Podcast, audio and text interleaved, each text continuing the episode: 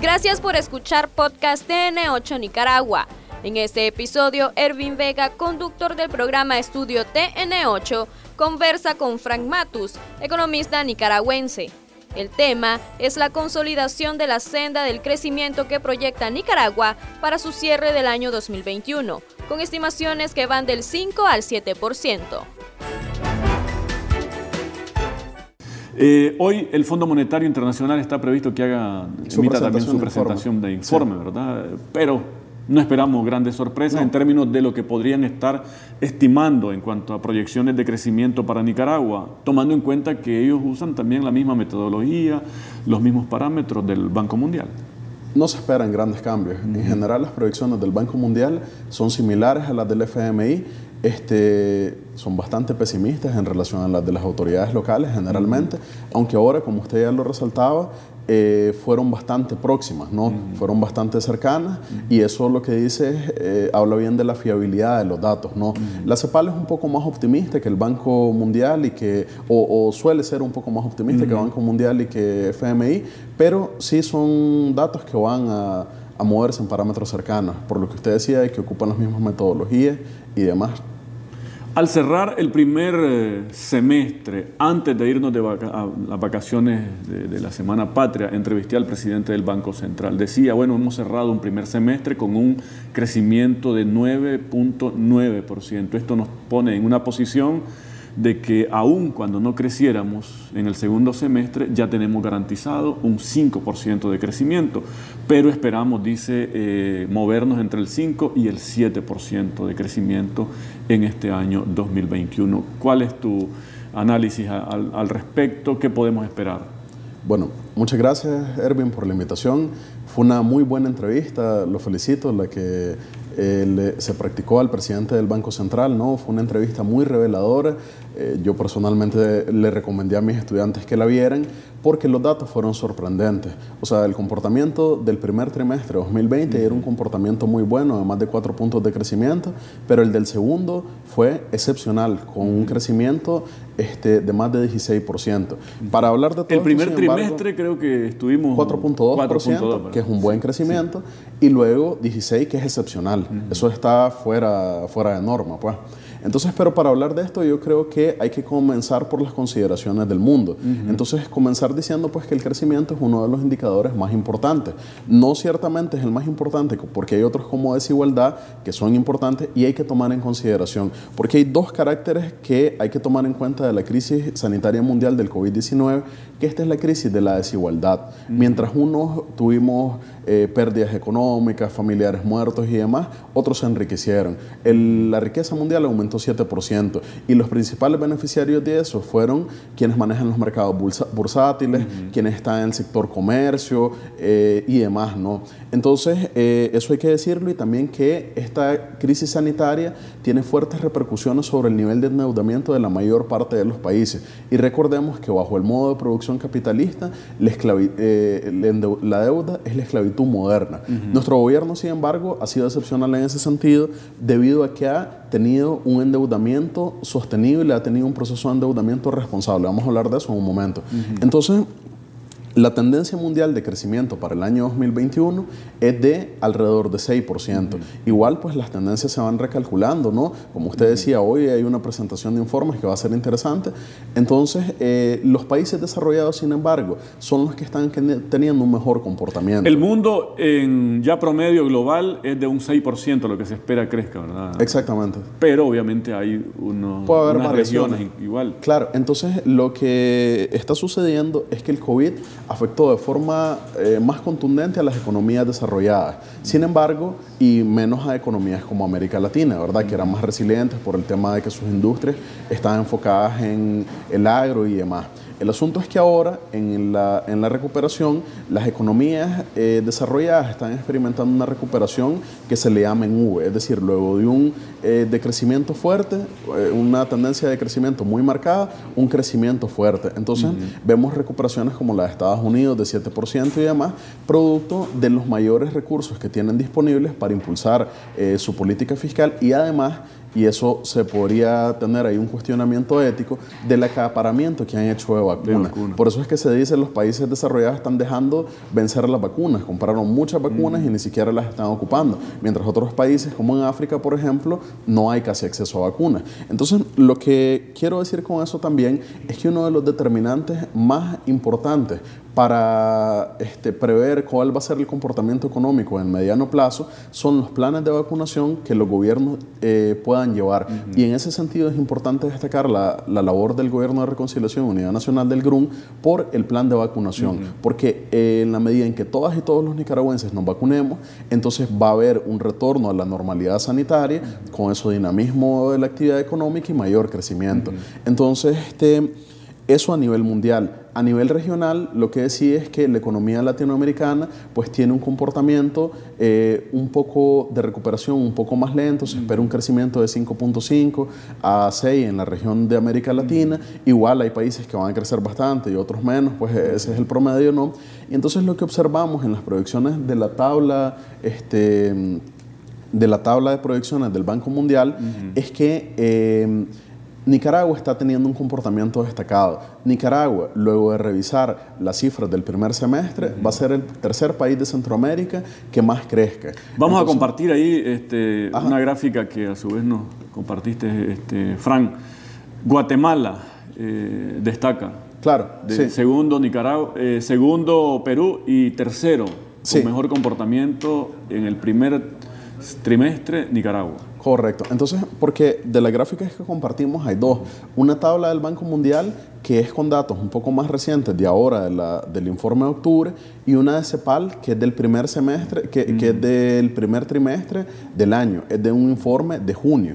Entonces, lo que se observa es que em, en la presentación de la CEPAL, pues Nicaragua ya destacaba, pero... Este es primer trimestre, que no fue el mejor de Nicaragua. Dentro del semestre, el, sí el primer trimestre no fue el mejor. Fue el que fue con un comportamiento de crecimiento bueno, pero no excelente como fue el Pero ya nos ubicábamos como tercera mejor Exactamente. Y luego, en la tabla que se ve, que es la, que es la del Banco Mundial, este, Nicaragua eh, aumenta su crecimiento producto de el comportamiento de la actividad económica, fundamentalmente en mayo y en junio, es decir, en dos meses del, segundo trimestre, ¿no? Y entonces eso nos hace llegar a una proyección, eh, como, como decíamos al inicio, ¿no? Eh, tuvimos un crecimiento de alrededor de 4.2 en el, en el primer este, trimestre y de 16.2 eh, cuatro creo que fue en el segundo. Entonces, eso nos hace cerrar el semestre con un crecimiento eh, de 9.9 en promedio, lo que nos asegura un crecimiento anual de al menos 5 puntos.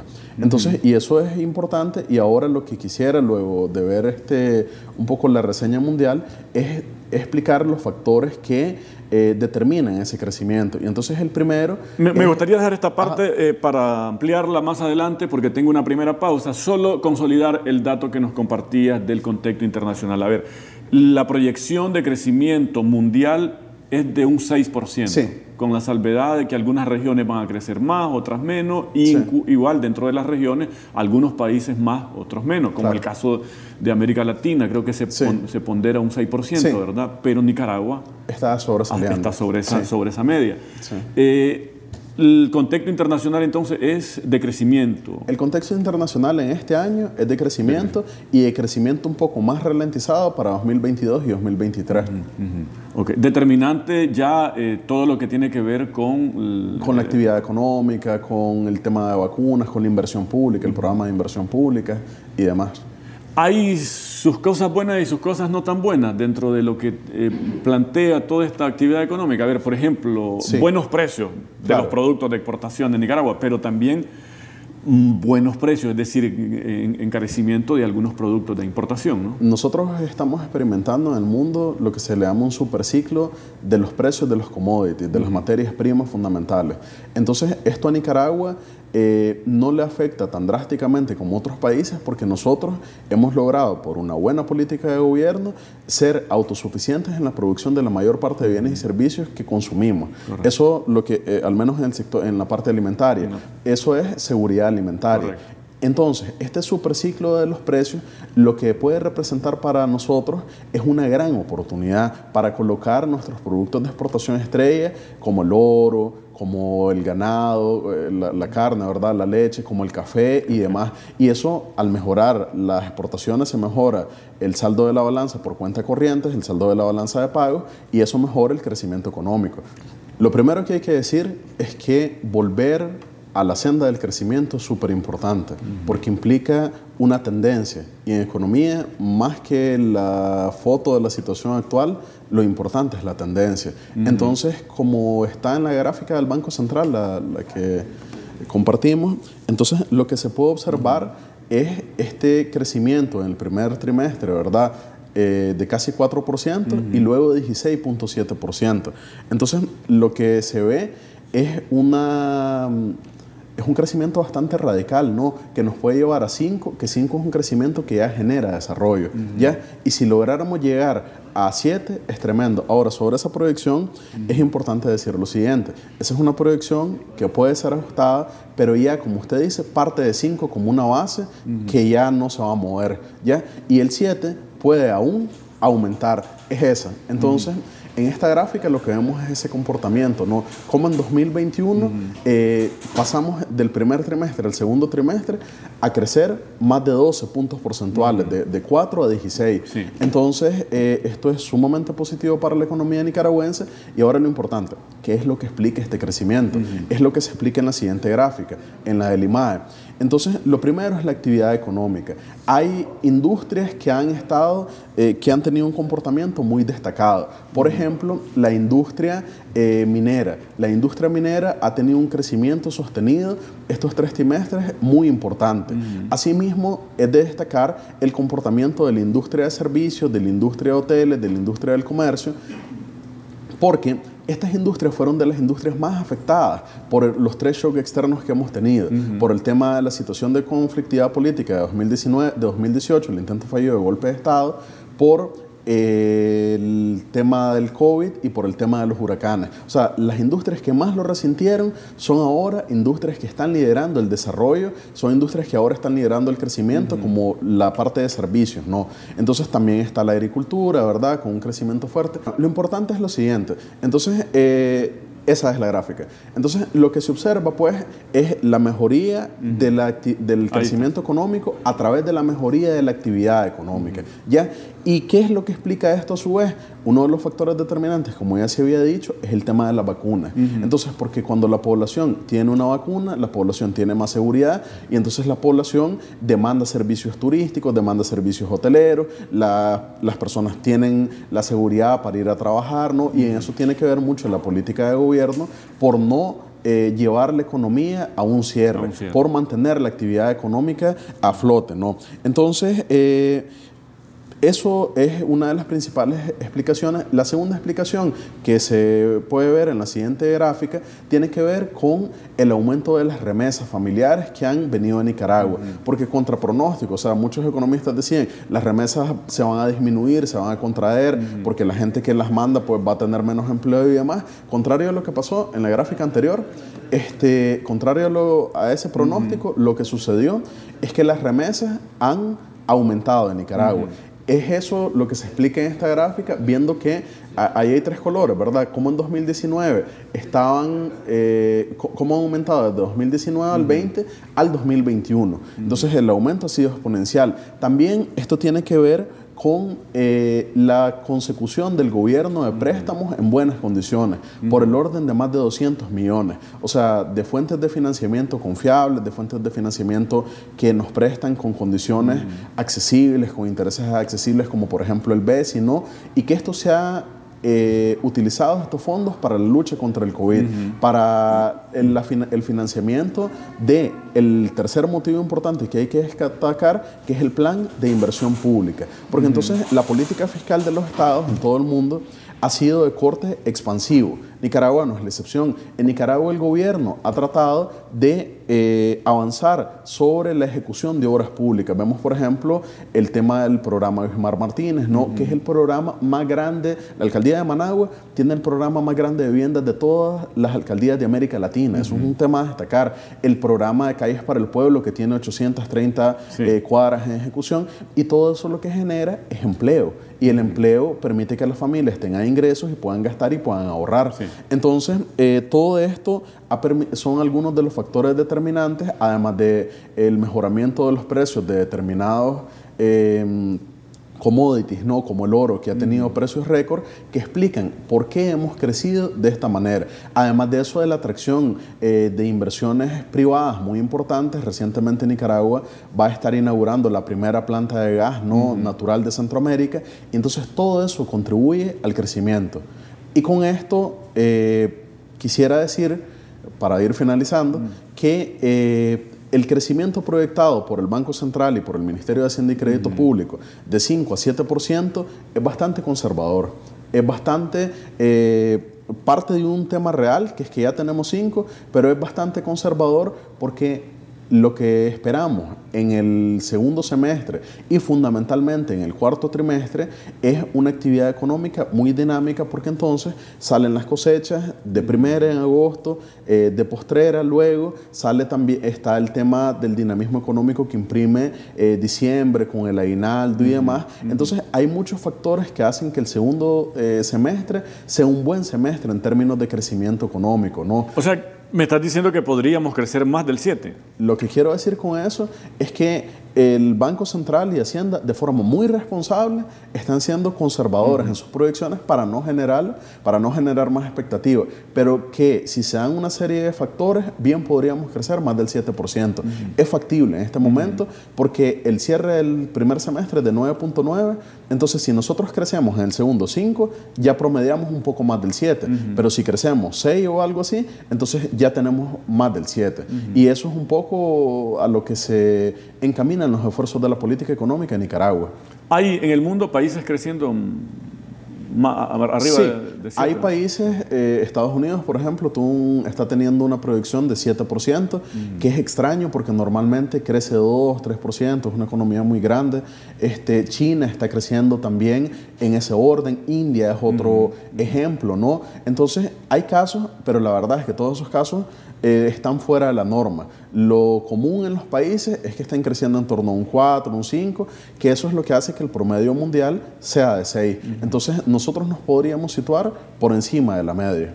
y, si lo, y si analizamos el caso de Nicaragua en la región, en América Latina, estamos muy, arriba. Entonces, sí, en la región es todavía más sorprendente el tema porque la región está teniendo un crecimiento bastante lento. Porque recordemos que los programas de inmunización, de inmunización en algunos países pues van con bastante rezago. Es el caso de Brasil, pues, que, que, ha sido pues, un desastre su política sanitaria, ¿no? Entonces, eso ha incidido sobre su crecimiento. Entonces, en Nicaragua, que tenía una política sanitaria y una política económica y una política social correcta, entonces destaca. Y por eso es que nosotros, entonces, en el año, eh, somos el tercer país que crece más en Centroamérica y uno de los que crece más en la región. Hablamos, hablaste de los precios, Frank. Eh, hay una tendencia de incrementarse todo, lo que es los precios de los commodities. Los precios. Eh, pero hablaste también, antes nos dejaste el comentario en torno a que Nicaragua no, no, no sería uno de los países que resentiría mayores efectos por eso. Pero tampoco no, estamos libres de de, sufrir algún impacto, ¿no? Bueno, es que el tema del, aumento de los precios se debe fundamentalmente al aumento de la demanda de China de commodities y de bienes alimentarios. Entonces, eso puede perjudicar a los países o los puede beneficiar en función de la posición que tengan. Por ejemplo, para Brasil y Argentina, que son grandes productores de grano y, de productos alimenticios, esto es una gran noticia. Entonces, para países que, por ejemplo, tienen insuficiencias en el sector productivo alimenticio y que no tienen garantizada su seguridad alimentaria, esto es bastante negativo. Pero el caso de Nicaragua es que nosotros tenemos garantizada la seguridad alimentaria porque cuando observamos el comportamiento de las industrias de alimentos, en estas pues se satisface la demanda interna y además se exporta. Entonces, nosotros como nuestro principal producto de exportación, como decía antes, son el oro, la, carne, la leche, el café y demás, los ocho principales. Entonces para nosotros esto puede ser, en la medida en que lo sepamos aprovechar, en la medida en que exploremos mercados como el de China, una gran oportunidad ¿sí? para poder, aprovechando este boom de los precios de los commodities, pues aumentar las exportaciones, mejorar nuestra balanza eh, de pagos y así mejorar nuestros indicadores de crecimiento. Aunque ya en términos domésticos también eh, esto va a tener tendría o, puede tener un impacto también en, los productos de consumo, ¿no? Claro. Porque importamos muchas cosas. Sí. Eh, bueno, en ese sentido hay que decir dos cosas. Lo primero es que, de acuerdo con el índice eh, de commodities de Bloomberg, el precio ha aumentado en 10%. Y entonces lo que hay que observar sí es que, qué es lo que importa a Nicaragua. Y son eh, fundamentalmente bienes de consumo intermedio que sirven para la formación bruta de capital.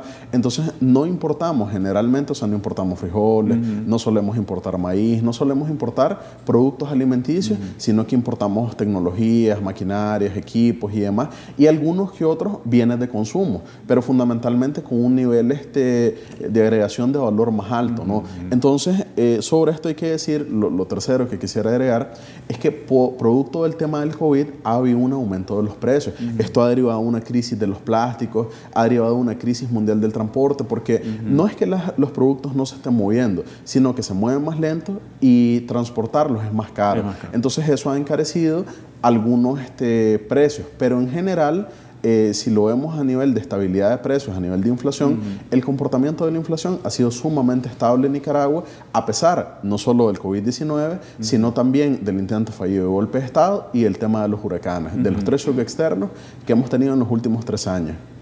Eh, no importamos eh, casi, o sea, casi todo lo que comemos lo producimos, ¿verdad? Exactamente. Pero bueno, eh, todo lo que producimos también requiere insumos, equipos y, y, eso es ahí donde va a haber una, una afectación. Pero fíjese que es también destacable en este, no, no, lo quiero olvidar, cuando usted dice que casi todo lo que consumimos producimos, que esto tiene que ver un poco con el modelo económico, el modelo eh, cooperativo, el modelo asociativo, el modelo de impulsar a las MIPIMES, ¿no? Porque la mayor producción de alimentos surge a partir de las MIPIMES, o sea, los que producen eh, frijoles, maíz en el país son parceleros, son micro y pequeños productores. Y por eso entonces lo que observamos es un modelo y una política correcta que ha venido impulsando eso, que nos garantiza seguridad alimentaria y que nos hace resilientes ante estas variaciones internacionales de los precios. Muchísimas gracias, Fran. A manera de conclusiones, entonces, eh, bueno, tenemos ahí una proyección de crecimiento entre el 5 y el 7%, que ya lo han hecho las autoridades económicas, Banco Central, Ministerio de Hacienda.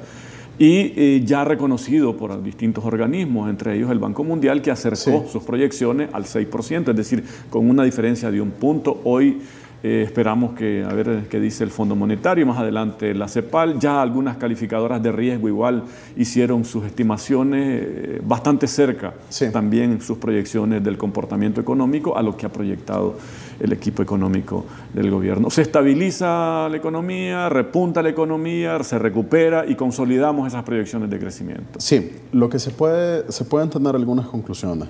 La primera es que las proyecciones de crecimiento son muy buenas, son este, positivas y además de eso ya hay proyecciones que ya son fijas, como el tema de que al menos tenemos asegurado un 5%. Lo segundo que es importantísimo destacar es la fiabilidad de los datos, o sea, que tenemos instituciones sólidas, que tenemos instituciones confiables como el Banco Central y el Ministerio de Hacienda, eh, de Hacienda y Crédito Público, que tienen eh, compañeros, servidores públicos que hacen un buen trabajo y eso es reconocido, a pesar pues, de que aquí algunos este, eh, les critican, ¿no? es reconocido por organizaciones multilaterales que generalmente tienden a ser más pesimistas. Pero a pesar de eso, las proyecciones son muy cercanas y eso habla de la fiabilidad de los datos. Y lo tercero es que en todo este entorno nosotros tenemos eh, oportunidades para crecer aún más si logramos aprovechar determinados temas como este tema de los precios internacionales, eh, como el dinamismo de la actividad económica, si logramos continuar, y eso se va a lograr, eh, con el tema del plan masivo de vacunación que sigue el gobierno y demás. Entonces, esas serían las conclusiones. Estamos cerrando bien el año. Si hablamos, de, si hablamos de, manejo sanitario, estamos cerrando bien. Estamos cerrando muchísimo mejor de lo que habíamos proyectado. O sea, como estamos cerrando el año, es mejor de lo que se tenía en la proyección más optimista. ¿sí? Y eso habla eh, de, un buen, eh, de una buena política de gobierno. Esa fue la entrevista de este episodio del podcast TN8 Nicaragua. Recordá que estamos subiendo nuevo contenido todos los martes y jueves con análisis de temas de tu interés.